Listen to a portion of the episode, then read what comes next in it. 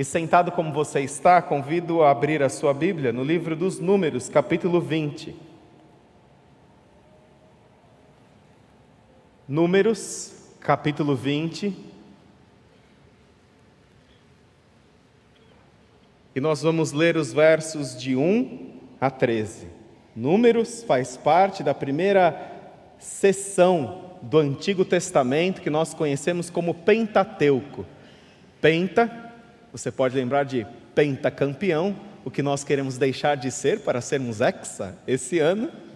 Penta 5, Gênesis, Êxodo, Levítico, Números e Deuteronômio. E Números faz parte desse Pentateuco, ou como os judeus conhecem, a Torá, os cinco primeiros livros da Bíblia, do Antigo Testamento, que contam não apenas a história do início da humanidade, mas a história também do início do povo de Israel.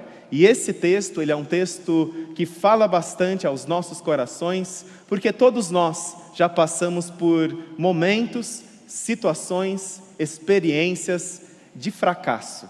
E é o que nós vamos ler aqui. No primeiro mês, toda a comunidade de Israel chegou ao deserto de Zim e ficou em Cádiz. Ali, Miriam, a irmã de Moisés, morreu e foi sepultada. Não havia água para a comunidade, e o povo se juntou contra Moisés e contra Arão. Discutiram com Moisés e disseram: quem dera tivéssemos morrido quando os nossos irmãos caíram mortos perante o Senhor. Por que vocês trouxeram a assembleia do Senhor a este deserto, para que nós e os nossos rebanhos morrêssemos aqui? Por que vocês nos tiraram do Egito e nos trouxeram para este lugar terrível? Aqui não há cereal, nem figos, nem uvas, nem romãs, nem água para beber. Moisés e Arão saíram de diante da assembleia para a entrada da tenda do encontro e se prostraram, rosto em terra, e a glória do Senhor lhes apareceu. E o Senhor disse a Moisés: Pegue a vara e com seu irmão Arão reúna a comunidade e diante desta fale aquela rocha e ela verterá água. Vocês tirarão água da rocha para a comunidade e os rebanhos beberem. Então Moisés pegou a vara que estava diante do Senhor, como este lhe havia ordenado.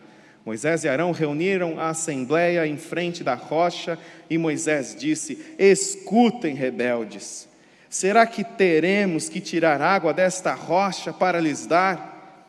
Então Moisés ergueu o braço e bateu na rocha duas vezes com a vara. Jorrou água e a comunidade e os rebanhos beberam. O Senhor, porém, disse a Moisés e Arão: Como vocês não confiaram em mim para honrar minha santidade, à vista dos israelitas, vocês não conduzirão esta comunidade para a terra que lhes dou. Essas foram as águas de Meribá, onde os israelitas discutiram com o Senhor e onde ele manifestou sua santidade entre eles. Que o Senhor aplique a sua palavra em nossos corações. Conviver com fracasso é uma das experiências mais amargas e difíceis que uma pessoa pode ter na sua vida. E quando estes fracassos se tornam públicos, do conhecimento de outras pessoas, o sentimento de vergonha, de decepção, de frustração, de raiva se potencializam. Aqui nós encontramos um fracasso fatal de Moisés um fracasso que ocorreu no final da sua célebre jornada. O povo de Israel estava no deserto, e então eles reclamaram diante de Moisés e do seu irmão Arão, que era o seu auxiliar, dizendo que eles não tinham água para beber. E com certeza essa reclamação do povo, nós não temos água, Estamos no meio do deserto, aqui não tem nada, aqui não tem uva, não tem figo, aqui não tem McDonald's, aqui não tem picanha, aqui não tem Coca-Cola, aqui não tem batata frita, aqui não tem pizza, aqui não tem nada. A gente só come esse miserável maná que cai todo dia do céu e ninguém sabe se tem gosto de azeite ou se tem gosto de mel. E eles reclamaram para Moisés, dizendo que eles não aguentavam mais e eles não tinham nem água para beber. E com certeza essa reclamação do povo a Moisés fez com que Moisés voltasse no tempo 40 anos atrás, onde naquele mesmo deserto, aquele povo, o povo de Israel, reclamou também da falta de água. Eles tinham acabado de sair do Egito depois de quatro séculos de escravidão e eles experimentaram maravilhas sobrenaturais de Deus, com as dez pragas sendo enviadas no Egito, com o mar vermelho se abrindo diante deles para que eles atravessassem pisando em terra seca. O Senhor mesmo os guiava com uma nuvem durante o dia e uma coluna de fogo durante a noite, e aquele povo, ao chegar no deserto, reclama porque não tem água para beber. E naquela ocasião, o Senhor disse para ele: bata na rocha e dela sairá água para o povo beber. E então, Moisés, naquela época, naquela, naquele acontecimento, há 40 anos atrás, ele bate na rocha e a água sai daquela rocha e todo mundo se farta, todo mundo bebe bastante, todo mundo sacia a sua sede. E 40 anos se passam daquele episódio. E aquela reclamação ela volta, o povo não tem água para beber.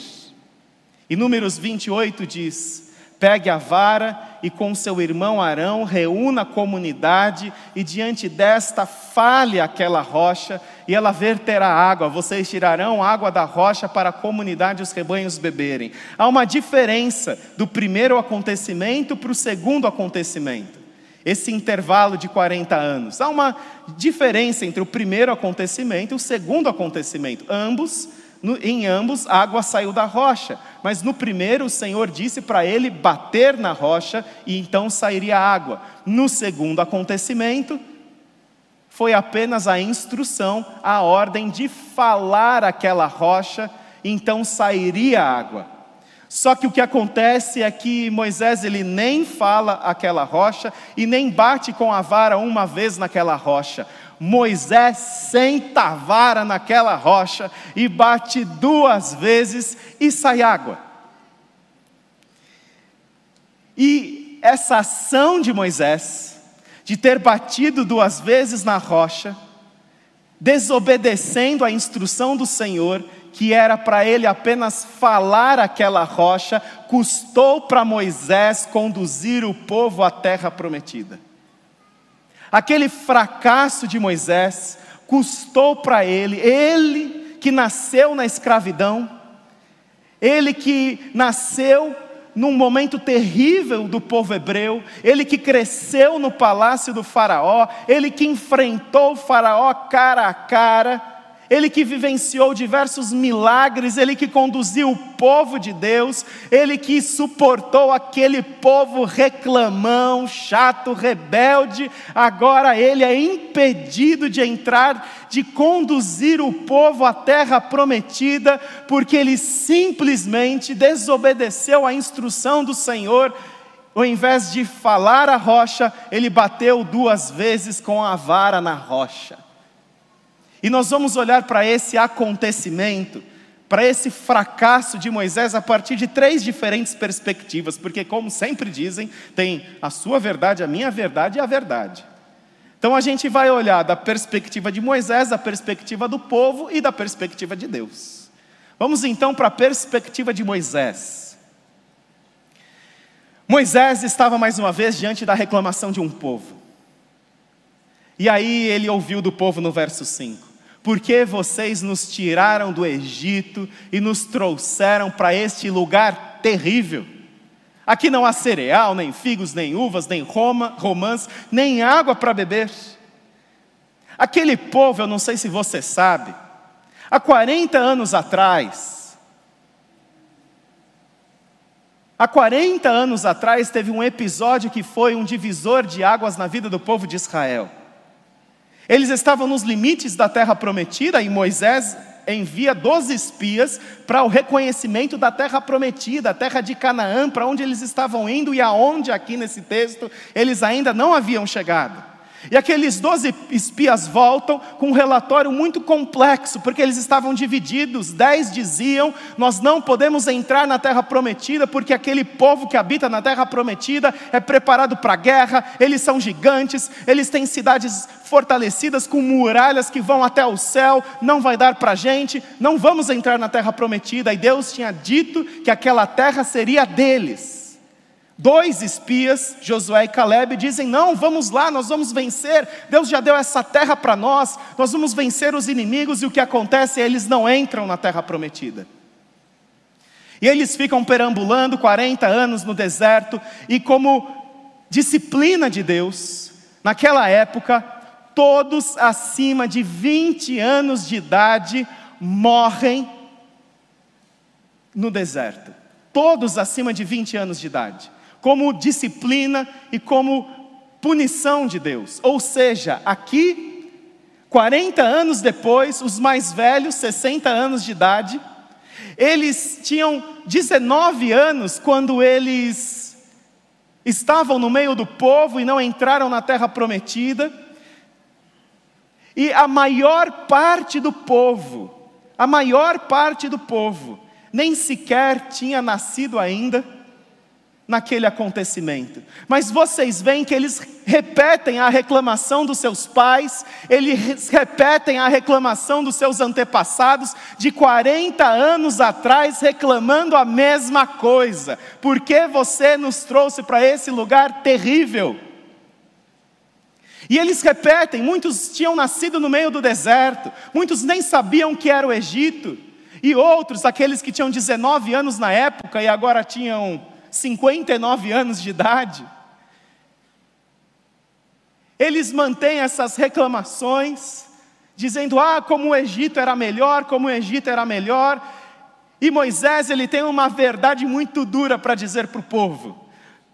Nós estamos nesse deserto porque vocês foram desobedientes e rebeldes. Porque se dependesse de Josué, de Caleb e de mim, nós já estaríamos na terra prometida.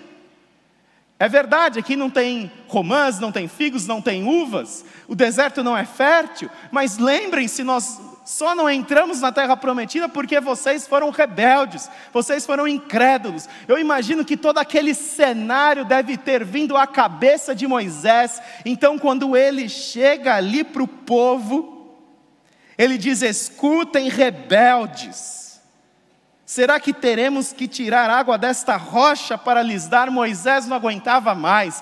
E ele, ao invés de falar aquela rocha, ele senta a vara duas vezes. Eu imagino ele quase quebrando a vara naquela rocha, porque aquele deve ter sido um desabafo emocional de Moisés. Eu não aguento mais vocês, rebeldes. Eu não aguento mais vocês reclamando. Nós só não estamos na terra prometida porque vocês desobedeceram, porque vocês acharam que ali existiam gigantes, e agora nós estamos aqui por conta da desobediência. E Moisés era o líder do povo, e ele estava pagando caro pela desobediência do povo. Ele não havia entrado na terra prometida, porque o povo tinha votado não entrar na terra prometida. Votou, a maioria ganhou, não vamos para a terra prometida. Então eu imagino aquele momento de Moisés como uma catarse emocional. Sabe aquele dia de fúria, aquele dia de ira, aquele dia que você você sobe na mesa e você diz para mim: "Chega! Eu não aguento mais. Você está me fazendo de bobo. Ó, oh, vocês rebeldes. Eu não aguento mais, vocês só reclamam. A comida cai do céu e vocês reclamam que a comida cai do céu. Eu mando aves, Deus manda aves e eu faço com que isso chegue e vocês reclamam das aves. Vocês só reclamam, vocês só murmuram. Vocês só olham para aquilo que vocês não têm. Mas nós só estamos aqui nesse deserto por conta da desobediência do povo. Eu imagino Moisés naquele momento tendo essa catarse, esse desabafo, esse seu dia de fúria, esse seu dia de uma manifestação de ira, em que eu penso que ele sente que é altamente justificável ele bater duas vezes na rocha. John Maxwell é um dos principais autores de liderança, John Maxwell é evangélico e ele é um dos principais autores de liderança. E ele, num de seus livros, ele diz que a pessoa mais difícil de você liderar, sabe quem você é? É você mesmo. Mais vale controlar o espírito do que conquistar uma cidade, diz Provérbios. A pessoa mais difícil de você liderar não são os rebeldes do povo, não é quem discorda de você, não é quem pensa diferente, a pessoa mais difícil de você liderar é você mesmo. E sabe por quê? Nós somos as pessoas mais difíceis de serem lideradas, porque nós achamos que tudo bem por nós descumprirmos a regra. Nós olhamos para as nossas motivações, nós olhamos para as nossas intenções e nós achamos que tudo bem. Só que a mesma régua que aplicamos para os outros, nós não aplicamos para nós.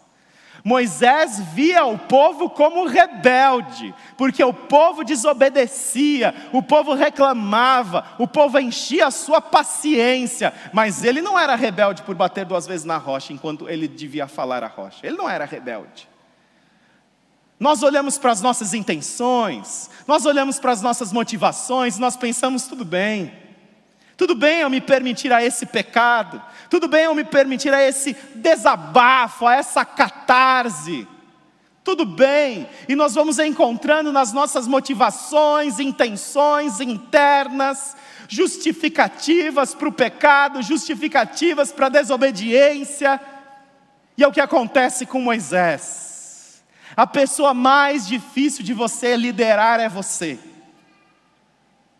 Porque você acha que quando você é mais ríspido, você acha que quando você mente lá no relatório da sua empresa, quando você mente lá no seu imposto de renda, ou por aí vai, você acha que tudo bem, imagina, eu sei o que eu estou fazendo, tá, tá bem isso aqui. E você vai sempre encontrando explicações, por quê? Porque você se baseia não na objetividade que você faz, como você olha para os outros, mas você se baseia nas suas intenções, nas suas motivações. E aqui Deus olha de uma forma muito objetiva para o que Moisés fez. A perspectiva de Moisés é que eu penso que quando ele bateu na rocha duas vezes, ele pensou: ah, Deus vai me entender. Porque quem consegue conviver com esse ogro do povo, do meu marido, da minha mulher, quem consegue conviver com ele, com ela? Quem consegue conviver com esse povo? Ele vai me entender, ele sabe que eu estou passando um inferno aqui. E eram mais de 40 anos, Moisés foi para o Egito libertar o povo. Moisés entregou a sua vida na causa da libertação do povo. E agora aquele momento de fúria, de catarse, custou para Moisés conduzir o povo para a terra prometida, e era o que Moisés mais queria. O que Moisés mais sonhava era entrar com o povo na terra de Canaã, e agora ele não poderia. A outra perspectiva é a perspectiva do povo. O que você acha que o povo pensou quando viu Moisés batendo duas vezes na rocha? Nada. O povo não pensou nada. Porque muito provavelmente o povo nem sabia que ele devia falar a rocha e não bater duas vezes. Na primeira ele bateu uma, como era o segundo acontecimento, a varia de condão, né? Primeiro uma, segundo, bate duas. Eles devem ter pensado que Moisés estava seguindo certo. Eles não devem ter pensado a nada. O que, que eles devem ter reagido mesmo é com alegria, felicidade, viva a água. É quase a política do pão e circo, né? Viva a água. É, a água está aqui, está beleza. Né? O que importa é a água. Não sei que Moisés obedeceu, desobedeceu, sei lá. Sei que ele bateu na rocha e saiu água. Gente, para sair água da rocha, tem que ser um negócio sobrenatural. É um milagre. Então o povo que? O povo aplaudiu. Gente, que demais, mais uma vez Moisés tirou água da rocha. O povo não deve ter pensado nada. O povo não viu nada, o povo não viu nada, o povo reclamou, eles foram atendidos lá no saque né, lá no serviço de reclamação, e aí eles tiveram água para beber. Para eles o que importa é a água. Para eles o que importa é a água. Se tem água, Deus abençoou. E qual era a perspectiva de Deus? A perspectiva de Deus era muito diferente. Da perspectiva de Moisés, que entendeu o seu desabafo, a sua catarse como possível, a sua desobediência como justificável, diferente do povo que olhou aquela água e aplaudiu, e gente, vamos pegar as, nossa, as nossas moringas, os nossos copinhos, vamos encher de água aqui, porque não sei quando é que vai faltar água de novo, né? então vamos, vamos pegar água, vamos pegar água, eles estavam alegres. Mas o que Deus disse para eles é um pouco até estranho para Moisés e para Arão. Como vocês não confiaram em mim, para honrar minha santidade à vista dos israelitas, vocês não conduzirão esta comunidade para a terra que lhes dou. O que, que santidade tinha a ver com aquele episódio? É porque a gente pensa santidade só tem a ver com sexo. E santidade não tem a ver só com sexo. O que, que santidade tem a ver com esse episódio? O que que. Por que, que Moisés, você não acha que talvez essa punição de Deus é muito desproporcional a toda a história de Moisés é o que de fato está acontecendo aqui? Por que, que Moisés não poderia conduzir o povo à terra prometida? A água não tinha saído da rocha? Ele não tinha lá feito o que Deus tinha falado para fazer? Moisés não fez o que Deus falou para fazer. É interessante, e Irwin Lutzer, ele é um pastor norte-americano, e uma vez comentando sobre esse texto, ele disse o seguinte: que bênção de Deus não é igual à aprovação de Deus, que resultados positivos não são iguais, não é igual à aprovação de Deus. O fato de ter saído água não era porque Deus havia aprovado a atitude de Moisés, é porque Deus havia sido misericordioso com Moisés porque a ordem era falar, ele bateu duas vezes. Ou seja, resultado positivo, as coisas acontecendo, bênçãos, não significam que é a aprovação de Deus na sua vida. Porque Mateus 7 diz o seguinte: Jesus falando: Muitos me dirão naquele dia, Senhor, Senhor, nós não profetizamos em Teu nome, em Teu nome não realizamos muitos milagres, em Teu nome nós não expulsamos demônios profetizar, realizar milagres, expulsar demônios, as coisas acontecendo. Quem não diria que uma pessoa que realiza esses três feitos extraordinários não tem Jesus no seu coração? Mas as coisas acontecerem, resultados positivos acontecerem, bênçãos serem derramadas na sua vida, não significa aprovação de Deus, significa a misericórdia de Deus. Misericórdia de Deus. E é pelas misericórdias do Senhor que se renovam a cada manhã que você e eu, nós não somos consumidos e destruídos. As coisas estarem indo bem na sua vida, significa a misericórdia de Deus, significa a graça de Deus, porque nós não merecemos, nós não fazemos por onde, nós não merecemos, nós somos pecadores, nós deixamos a desejar, nós vivemos uma vida aquém dos padrões perfeitos de Deus para nós. E Deus não poderia permitir que Moisés conduzisse o povo à terra prometida, porque o líder que Moisés, que Deus queria que conduzisse o povo à terra prometida seria um líder que confiasse que quando Deus falasse, ó, oh, você vai atravessar o Jordão, atravessa o Jordão, você vai dar sete voltas na muralha, você dá sete voltas na muralha, agora você vai fazer isso, você vai fazer aquilo, e santidade nada mais é do que confiar que Deus tem o melhor para nós. E por isso que Moisés não pode conduzir a terra prometida, porque aquele episódio, Moisés demonstra: ah, eu sei o que é o melhor para mim, eu sei o que é melhor para o povo. E um líder não poderia conduzir o povo lá na posse de Canaã, na batalha contra Jericó, em passar por aquele rio Jordão, se não fosse um líder que confiasse, que quando Deus dissesse vai para dar dois passos, dá dois passos, volta três, volta três. Santidade é você confiar que Deus tem o melhor para você, seja na vida financeira, seja na vida sexual, seja em qualquer área e esfera da sua vida. Santidade é isso. Por isso que ele diz que você não honrou a minha santidade. Porque toda vez que nós pecamos, nós não estamos confiando que Deus tem o melhor para nós. Toda vez que você peca, seja qual for o seu pecado, ele é uma resposta de incredulidade a Deus, dizendo: Eu tenho as minhas necessidades, eu tenho as minhas justificativas, e não dá para fazer isso. Não dá para seguir esse caminho. É muito difícil. Talvez Moisés pensasse, é muito difícil apenas falar a rocha. A última vez eu toquei, será que Deus não se esqueceu de nada na instrução? Ah, então eu vou completar. Então eu vou bater na rocha. Talvez para Moisés fosse muito difícil entender que apenas falar a água sairia. Mas por mais que seja difícil para você, nós precisamos mergulhar a nossa vida numa vida de santidade. Santidade é confiar que Deus tem o melhor para você na Sua palavra. Só que Moisés, ah, Moisés fica triste. E Moisés, uma vez numa oração, ele disse assim para o Senhor: Deixa-me atravessar, eu te suplico, e ver a boa terra do outro lado do Jordão, a bela região montanhosa e o Líbano. Moisés ele pede para Deus: Me deixa atravessar, eu preparei a minha vida para esse momento. E Deus diz: Você não vai conduzir o povo. Os nossos pecados, eles têm consequências. Nós colhemos o que nós plantamos. Moisés, Deus permite apenas que Moisés veja a terra prometida. Mas qual é a esperança então para os nossos fracassos? Porque você talvez olhando para essa história e eu olhando para essa história, eu penso: meu Deus, tenha misericórdia de mim.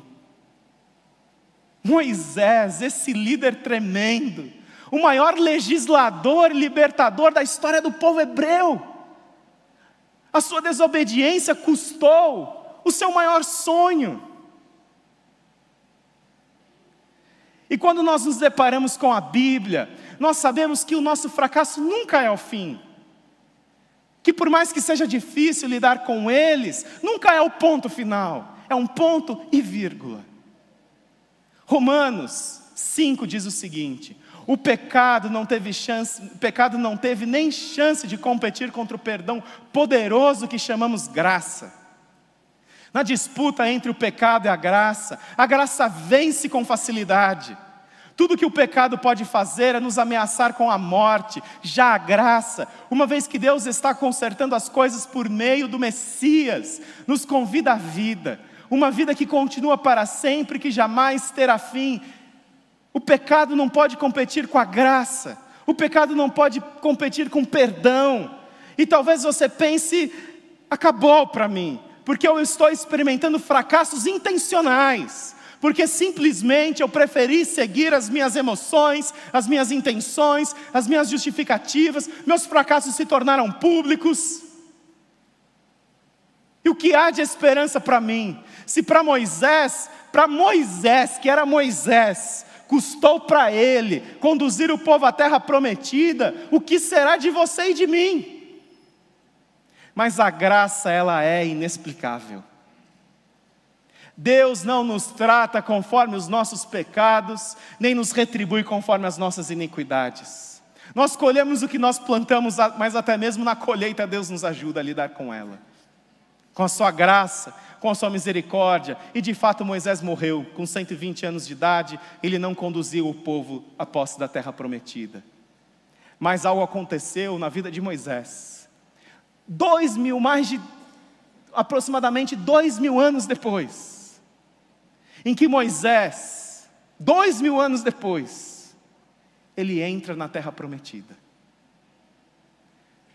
Moisés ele entra na terra prometida dois mil anos depois.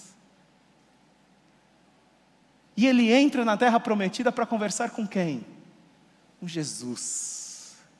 Olha que impressionante, inexplicável esse relato. Mateus capítulo 17. Seis dias depois, Jesus tomou consigo Pedro, Tiago e João, irmão de Tiago, e os levou em particular a um alto monte. Ali ele foi transfigurado diante deles. Sua face brilhou como o sol, e suas roupas se tornaram brancas como a luz. Naquele mesmo momento apareceram diante deles Moisés e Elias. Moisés representando a lei, Elias representando os profetas, conversando com Jesus. E onde isso aconteceu? Em Jerusalém. E onde era Jerusalém? Na terra prometida. Deus não apenas permite que Moisés entre na terra prometida dois mil anos depois, mas que ele converse com a esperança que o moveu a deixar o luxo do Faraó para se misturar com o povo escravo. Deus permite essa conversa entre Moisés, Elias e Jesus, nesse episódio que ficou conhecido como a transfiguração. Moisés teve o infinitamente mais da sua vida, mesmo experimentando a consequência amarga do seu fracasso.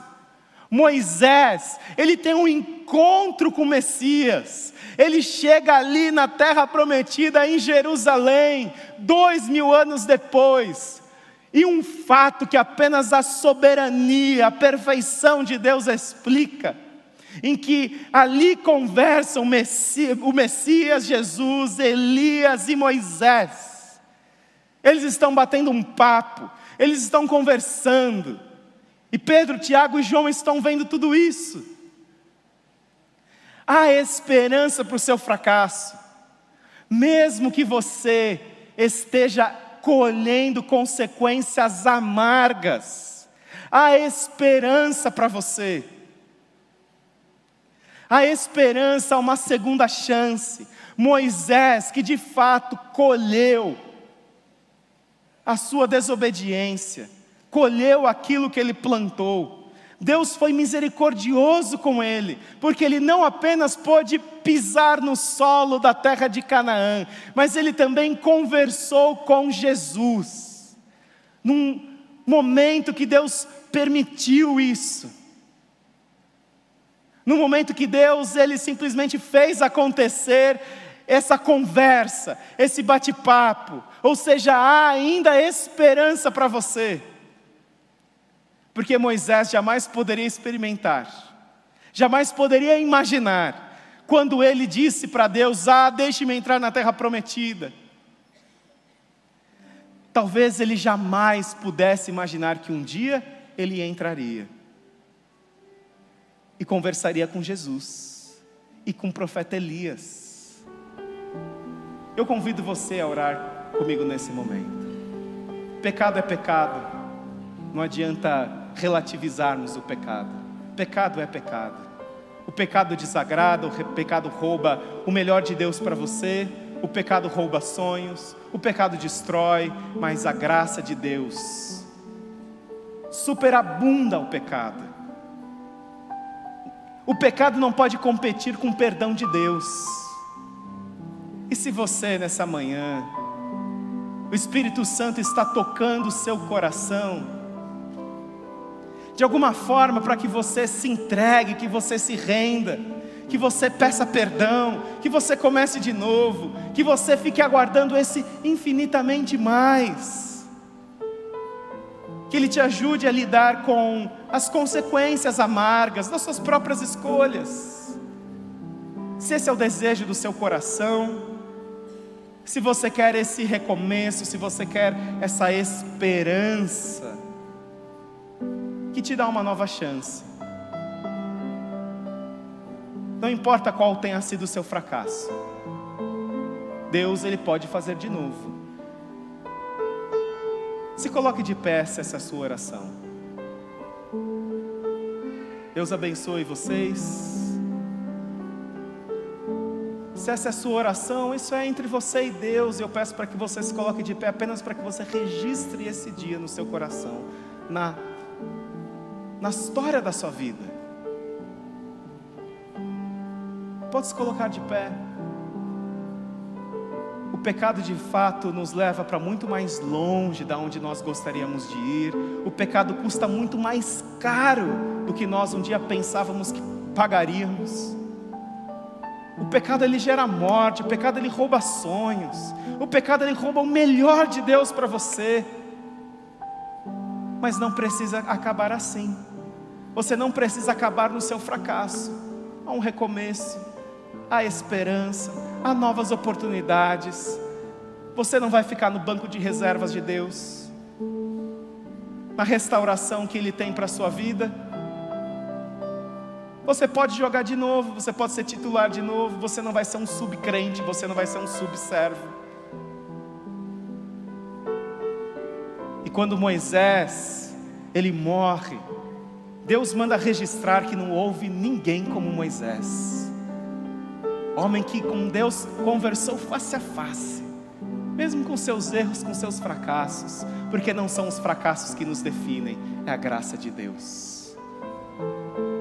Se coloque de pé se essa é a sua oração, Deus abençoe vocês. Se você está conosco de forma online, você também pode expressar a sua oração. Ó Senhor, nós te damos graças porque não são os nossos fracassos que nos definem, mas a Sua misericórdia, a Sua graça. Não é o fracasso um ponto final, porque o Senhor colocou o fracasso no seu devido lugar na cruz do Calvário. E obrigado, Senhor, porque nós somos imperfeitos, nós somos falhos, nós somos os mais difíceis de serem liderados. Ó Deus, mas nós agradecemos porque a Sua misericórdia, ela se renova a cada manhã. A cada manhã uma nova chance, a cada manhã um recomeço. Obrigado, Senhor, e que não possamos desperdiçar a nova oportunidade que o Senhor nos concede. Obrigado porque mesmo, mesmo diante de erros e de uma colheita amarga e de uma conclusão que poderíamos ter feito diferente, o Senhor nos concede novas, novas oportunidades com base na esperança de Jesus. Obrigado por estes que estão aqui, humildemente se colocando diante de Ti. Faça de novo, Senhor. Todo dia, se assim for necessário. Em nome do Senhor, amém. Deus te abençoe, você pode se sentar.